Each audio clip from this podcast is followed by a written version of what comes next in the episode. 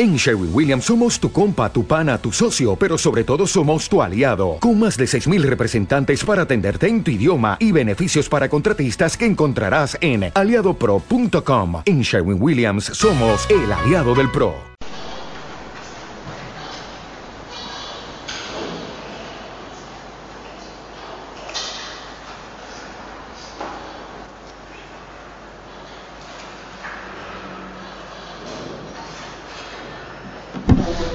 La predicación tiene este título eh, de Jeremías 31, ¿no? que dice, escribiré mi ley en, en vuestro corazón, y que habla de este pacto, de esta alianza que Dios renueva, como dice el profeta Jeremías. Y quería comentaros una cosa, el día de ayer yo estaba... Eh, haciendo una clase, una sesión en un máster donde yo tenía que hablar de, psicoanálisis y cómo, cómo, funciona un proceso psicoanalítico, pero eh, es un máster donde se trabajan cosas de espiritualidad, de las diversas espiritualidades que hay en el mundo. Y había otra persona que habló, explicó muchas cosas de cómo eh, hay tradiciones religiosas que hablan de buscar, buscar a Dios o buscar el contacto con lo trascendente, eh, sabidurías antiguas en el Oriente, pero también algunas en el cristianismo, por ejemplo, ¿no? Y yo pensaba cuando hablábamos, y esto fue algo que, se, que ayer lo estuvimos trabajando, con gente que, hace este máster, porque es gente que, que viene de muchos lados, de muchos lugares, alguna gente profesionista que no ha que ha, abandonado la iglesia, que dejó de creer hace años, pero que luego en algún momento en su vida vuelve a buscar, eh, tiene inquietud y, tiene preguntas, ¿no? Y se hablaba de cómo en muchas tradiciones eh, hay esta idea de, de, que la gente busca a Dios confundida, muy confundida, pensando que que Dios es una cosa o era una cosa y resulta que no lo es. Y las tradiciones espirituales de, muchas religiones, es verdad que comentan esto, que, que lo que la gente piensa que Dios es, si espiritualmente comienza una búsqueda, si hace una búsqueda espiritual, con lo que se va a encontrar es que, que eso que se imaginaba que Dios era, todo lo que pensaba de Dios, estaba equivocado porque todo lo que pensaba que Dios es, eso no es Dios. Y eso es interesante porque en la Biblia sí que hallamos este principio, el principio de no te harás imagen de Dios, no, no hacerse imagen de Dios. Los protestantes hemos muchas veces pensado que hacerse imagen de Dios es caer en el error de los católicos que tienen imágenes, ¿no? Que tienen cuadros, que tienen esculturas, y entonces son, esa es la idolatría. ¿eh? Idolatría quiere decir eh, tener ídolos, y los ídolos son imágenes. ídolo, la palabra ídolo quiere decir imagen en griego, idolón es imagen. Y entonces pensamos, claro, nosotros aquí, quien entra a nuestro templo, pues, pues aquí no hay imágenes, ¿no? Pues entonces no, no hay falsas imágenes y estas cosas. Pero en realidad sí que hay imágenes en nuestra cabeza. En nuestra cabeza o en nuestro corazón hay imágenes. Y entonces, ¿qué quiere decir eh, no hacerse imágenes de Dios? Y uno diría, bueno, no hacerse imágenes de Dios quiere decir eh, que todas las imágenes que haya por allí hay que, tirarlas, hay que romperlas. Bueno, esa es una forma de verlo. Esa es una forma de verlo. Pero también quiere decir otra cosa. ¿no? O sea, no solamente se trata de, de romper las imágenes de Dios, por decirlo así. La gente en nuestra sociedad muchas veces se le han roto las imágenes de Dios. La gente decepcionada de la religión, la gente cansada, la gente que piensa que en la religión solamente haya hipocresía y, que lo siente sinceramente. ¿no? En la historia de este país hay mucha gente así que, se le rompió la imagen de Dios, que se decepcionó y que no quiere saber más y que no quiere oír más de eso. Y a veces la gente está dolida por ello, porque en el fondo quizá hubiera preferido que eso no se hubiese roto, pero ya está. Esta idea de no hacerse imagen de Dios se puede pensar así desde el lado de, romper las imágenes, que se, que se rompan las imágenes. Pero también tiene que ver con otra parte, que es la parte de buscar a Dios. A Dios hay que buscarlo. Hay que buscarlo. Y buscarlo supone ponerse en camino. Buscarlo quiere decir hacer algo Buscarlo quiere decir iniciar una búsqueda, vamos, suena tan, tan, tan obvio, ¿no? Pero ¿qué quiere decir iniciar una búsqueda? ¿Dónde busco a Dios? ¿Me voy a la montaña? ¿No? ¿Voy a la orilla de un río? Eh, ¿Lo busco en la ciudad? ¿Lo busco en casa? ¿En algún rincón de casa? ¿Voy a un templo? ¿Dónde busco a Dios? Y entonces, una respuesta es buscarlo en el interior, buscarlo adentro de ti. ¿Cómo se busca a Dios en el interior? ¿Cómo lo buscas en tu corazón? Y una cosa que tenemos en, la, en el cristianismo protestante es que a Dios lo has de buscarlo adentro, en tu corazón, pero escuchando su palabra. Escucha la palabra. Y aquí, por escuchar la palabra, ¿qué quiere decir? ¿Leer la Biblia? Bueno, claro que hay que leer la Biblia. Estudiar la Biblia, sí, está bien, hay que hacer estudios bíblicos, sí. Estudiar teología, bueno, si se puede, está bien, puede ser muy interesante, ¿no? Las predicaciones, bueno, sí, también las predicaciones, esto eh, se predica la palabra. Pero busca a Dios escuchando la palabra quiere decir en tu interior que la palabra te hable a ti, que la palabra me hable a mí. Ahora, claro, ¿cómo voy a escuchar la voz de Dios, la palabra de Dios? Cuando hay muchas palabras que hablan en mi corazón. Hay muchas voces. A lo mejor allí en mi corazón yo oigo voces que, que yo les hago caso, el, gran Wyoming del intermedio me dice cosas y me explica cosas y, yo le hago caso, ¿no? porque el, gran Wyoming pues dice cosas que luego son muy ciertas y me hacen pensar, vale, vale, esa es una, esa es una voz, esa es una palabra que está ahí hablándome en mi corazón. También luego me hablan mis recuerdos, cosas que yo recuerdo, me hablan. Vale, pero esas son voces, son voces que están allí. Y tendría que tratar de hacer eh, eh, caso omiso, de, hacer un poquito de lado esas voces, hacer silencio,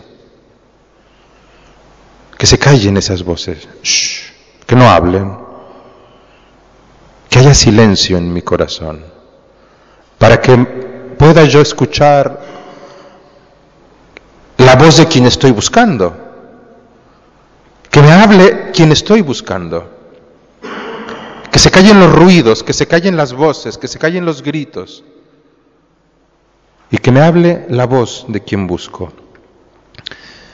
Y entonces dice, el Señor afirma, vendrá un día en que haré un nuevo pacto con Israel y con Judá.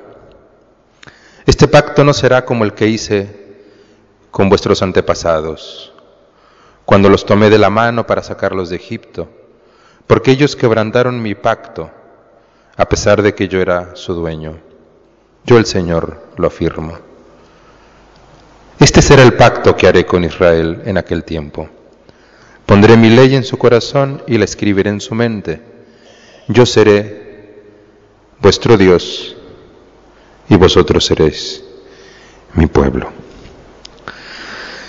Esa es la voz que nos habla. Dice dos cosas. Primero, que ese pacto se rompió. Y luego dice, haré un nuevo pacto escribiendo mi ley, mi palabra en el corazón vuestro, en tu corazón. Y me gustaría que pensemos un poco en esto de cómo es que se rompió el pacto. ¿Qué quiere decir eso? Ahora, obviamente aquí eh, uno tiene que acordarse en, en la, Biblia, porque aquí lo dice, ¿no? Yo, yo, les, yo les saqué de Egipto, los tomé de la mano para sacarlos de Egipto. ¿Recordáis cómo Moisés saca al pueblo de Egipto, todo lo que pasa en el Éxodo?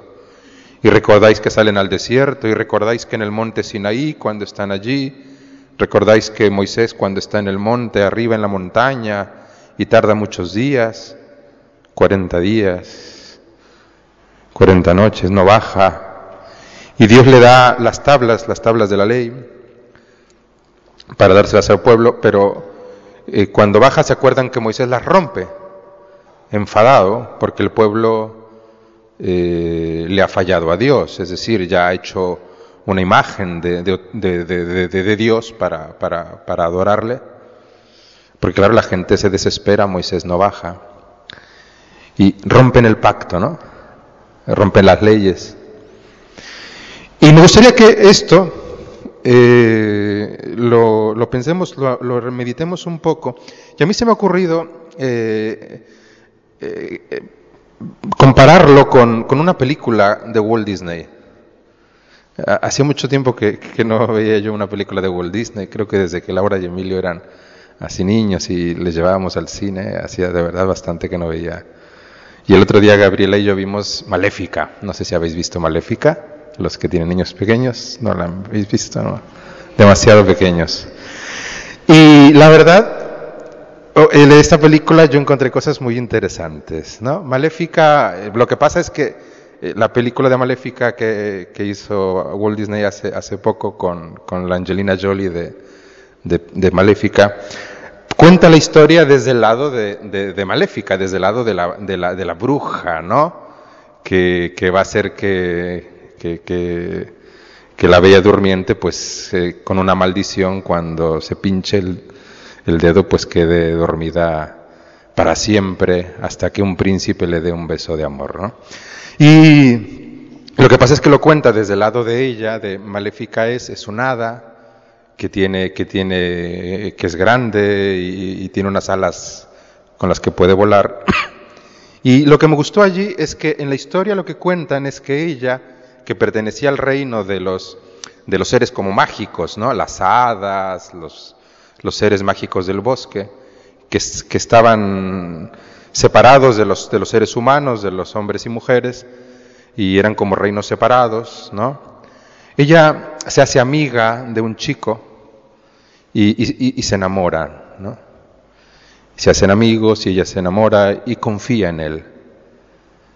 Y, y sin embargo él le va a traicionar. Le va a traicionar, le traiciona. Y voy a spoilerle a la pelea, lo siento. lo siento. Pero entonces, esta es la parte que me llama la atención, la parte donde eh, a ella le rompe el corazón esta experiencia de traición. Y, me gustaría que pensemos en eso porque es la idea de un pacto que se rompe.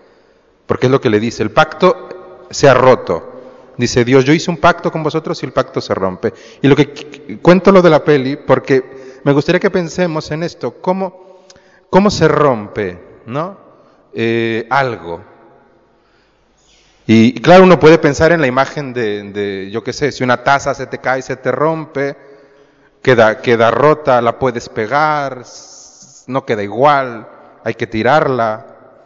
Eh, pero en esta historia, en esa historia, cuando a la maléfica le, traiciona su amigo y lo que para ella fue su primer amor, le empiezan a pasar cosas. Va a haber una parte donde, esa traición va a ser muy fuerte porque, porque le van a cortar las alas, pero lo que es muy interesante en la película es cómo ella, por ejemplo, se va llenando de resentimiento, de rencor. Y se va llenando de celos, de envidia, en su corazón se va amargando. Por ejemplo, eh, como ya no tiene luego alas, hay un cuervo, como ya eh, tiene magia, ese cuervo lo puede convertir en, hombre, en persona, y luego lo vuelve a convertir en cuervo. Y el cuervo siempre vuela, son las alas de ella, y va al palacio, porque el que la traicionó se llega a convertir en rey. Y entonces le va contando lo que va pasando. Ahora ya lo coronaron rey. Ah. Entonces ella se va enterando de su vida. Ahora se ha casado, ahora tiene una niña. Y todo se lo... Y, esto es, eh, es una película, pero es muy interesante, que en realidad va mostrando cosas que pasan cuando a ti te han lastimado, cuando a ti te han traicionado. Es decir, que, se va llenando de amargura, de rabia, pero quiere decir que está pensando en la persona que le, que le traicionó. Y que está al pendiente de, su vida, de, de, lo que, de lo que está haciendo. Y de esta manera es como va creciendo el deseo de vengarse, las ganas de hacerle daño, las ganas de, darle su merecido. Pero también van haciendo unas creencias. Porque hay una cosa que maléfica se va a convencer y es que el amor no existe. No existe el amor verdadero. Y por eso cuando ella llega el día que hacen así como eh, que ha nacido la, niña y, es una... Eh, es el bautizo, ¿no? El bautizo y van allí y las hadas les llevan su regalo y todo. La maléfica llega y el regalo que le da es la maldición.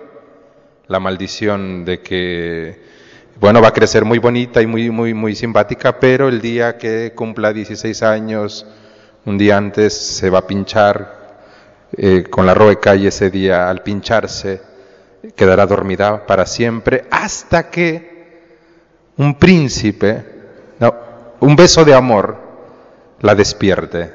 Ahora, la trampa es, es que no existe el amor. Y aunque venga un príncipe y la bese, o quien sea, como el amor será falso, como será un amor que no, que no se cumple, que falla, pues no será amor verdadero. Y entonces va a quedar así para siempre. Y eso me parece una cosa muy interesante. Por un lado, cómo el corazón se va llenando de resentimiento. Cuando algo se ha roto, cuando algo se ha roto, si es una taza la tiramos. Pero como el corazón no podemos cogerlo y tirarlo, sigue funcionando, ¿no? Entonces lo que va pasando es que uno vive relacionándose con quien, con quien te ha traicionado, con quien te ha fallado, y el resentimiento y la amargura y los celos y la envidia y va creciendo el deseo de venganza. Y eso es una cosa que, que, se muestra en la película, a mí me parece muy claro. Pero la otra cosa que se muestra es la creencia. La creencia está convencida de que el amor no existe. Y por eso la maldición, uno dice, ay, qué bonito, cuando el príncipe la bese, se va a despertar, qué, qué bonito. Bueno, claro, pero la trampa es es que el amor no existe. Y es verdad, y de hecho pasa que un príncipe va y besa y no se despierta. ¿no? A Maléfica le había pasado, su amigo, cuando eran chicos, le había dado su primer beso.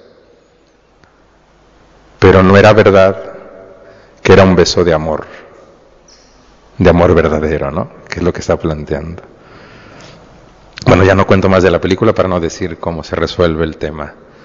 Pero lo que quería era invitaros a pensar en las consecuencias que tiene una rotura, un quebrantamiento. Y que cuando uno ve cómo se rompe ¿no? el corazón, cuando se rompe una promesa, se está rompiendo el pacto. Y cuando Dios dice, vuestro pueblo ha roto mi alianza, está diciendo eso. Y uno dice, ¿cómo se repara? ¿Cómo se arregla una rotura? Y, entonces lo que ves es que en realidad no se puede arreglar. Que en realidad no, no hay manera de reparar una cosa que se ha roto. Que en realidad no podemos hacer que esté como estaba antes. Y esta es la gran tragedia, que cuando algo se rompe Ya no podemos hacer que esté como antes. Y esto es muy duro, esto es muy difícil. Si pudiera, haría las cosas de otra manera. Si pudiera, no cometería el mismo error. Sobre todo cuando es un error donde ha sido fallarle a un amigo, a una amiga, a una persona que me quería, que yo quería. Y ese fallo ya está hecho. Y entonces uno descubre que uno no puede, puede reparar cosas, puede disculparse y es importante hacerlo, puede perdonarse, pero ¿cómo se repara el corazón? ¿Cómo se repara? De eso está hablando el profeta Jeremías. Vendrá un día en que haré un nuevo pacto con Israel, no como aquel pacto ellos quebrantaron.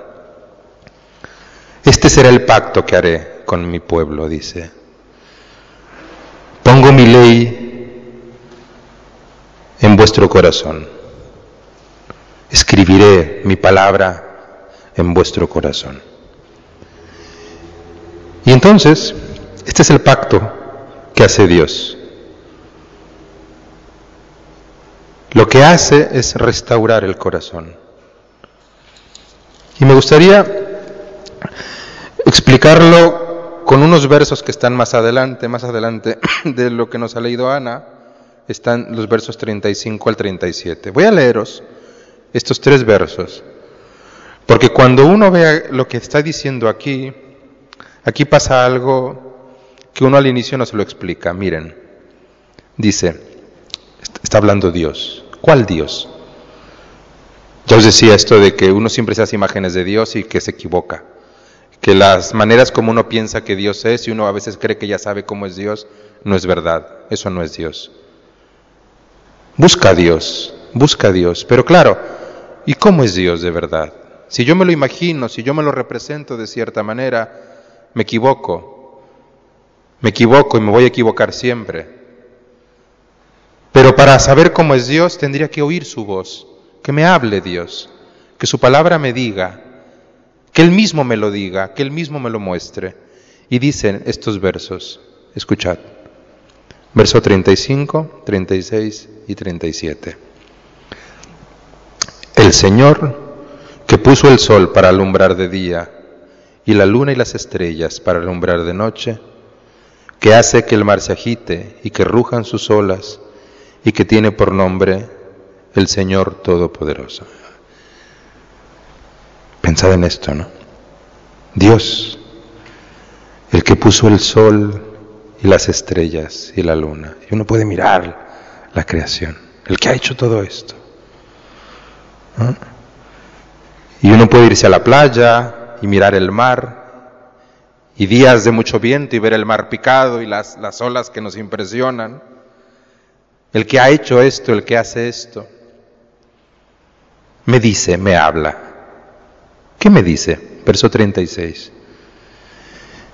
Pensar en esto. Si un día llegaran a fallar estas leyes que he establecido, si un día llegaran a fallar estas leyes que he establecido, ese día Israel dejaría de ser mi pueblo. Yo, el Señor, lo afirmo. ¿Qué está diciendo? Si un día te equivocas, si un día me eres infiel, se acabó.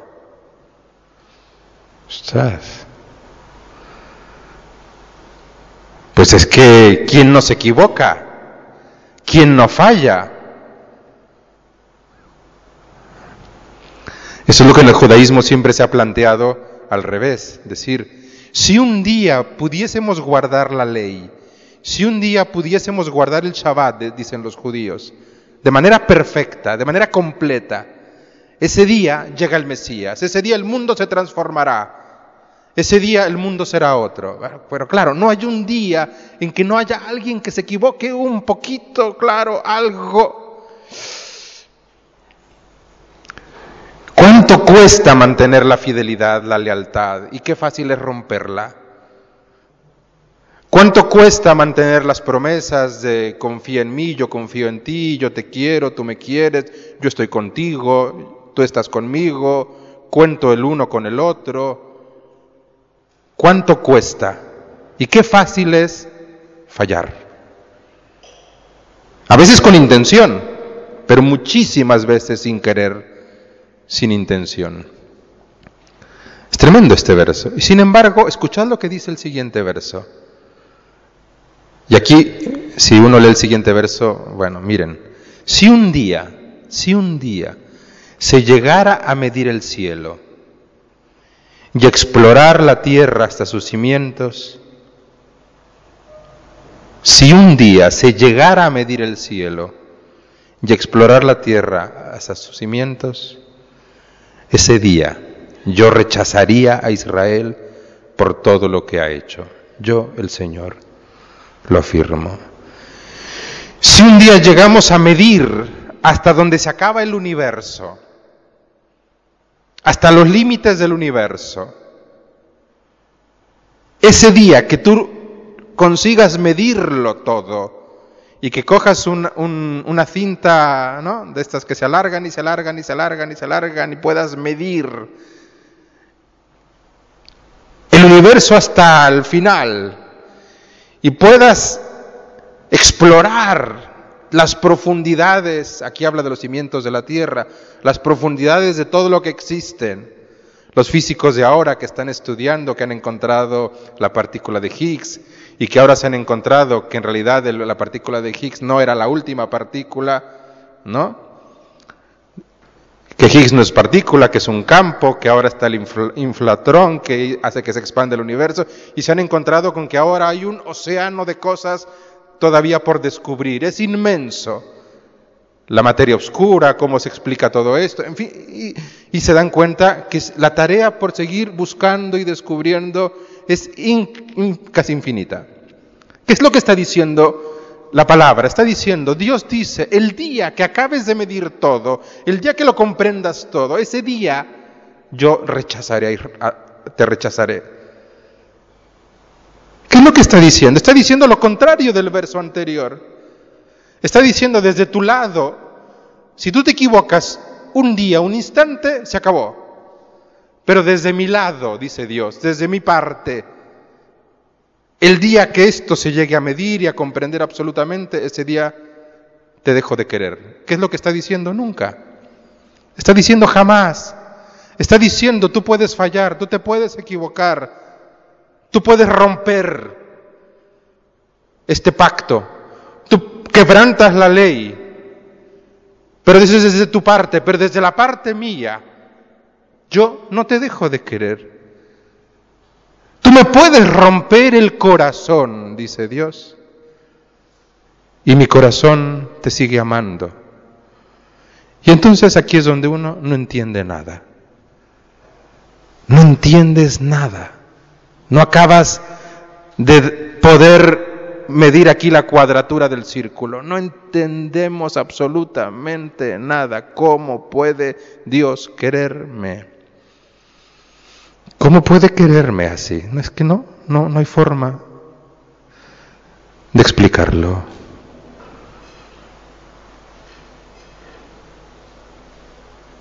Pondré mi ley en su corazón. ¿Qué es lo que está diciendo? Este es el nuevo pacto. Quiere decir que cuando buscamos a Dios, En Dios está ya allí. Que uno lo va buscando, buscando, buscando, y en realidad Dios ya estaba allí. Que poner la ley en el corazón, dice yo pondré mi ley, escribiré mi ley en tu corazón, quiere decir, me escribiré yo mismo. Esa tinta que se escribe allí, esas letras que se escriben en el corazón, esas palabras que se escriben en el corazón son Dios. Es Dios escribiéndose, marcándose en nosotros y haciéndose parte de nosotros. Ahora no recuerdo cómo dice, yo soy muy malo para memorizar poemas, pero hay un poema de Machado que habla de eso, de Antonio Machado, eh, en una carta. Ahora no recuerdo quién le escribe esta carta, y es un pequeño poema bellísimo, donde él dice, dice, Dios parece que estamos jugando a las escondidas, ¿no? Yo te llamo, yo te llamo y no estás y te llamo y no apareces, y el ruido del mar ensordece todo, y vas y, sigo buscando, como jugando a las escondidas. Y hay un verso que es lo que quería deciros, donde dice, ¿será que la voz con la que yo te llamo es tu voz? Y me parece bellísimo ese, ese verso. Porque muchas veces uno se siente tan solo, tan sola. Dios no está, Dios no me acompaña. Uno lo cree con la cabeza, pero no se siente acompañado. Busca a Dios, búscalo. Ponte en camino a buscarlo, pongámonos en camino a buscarlo. Le llamamos, le gritamos, le invocamos, pero también callémonos, quedémonos en silencio para escuchar.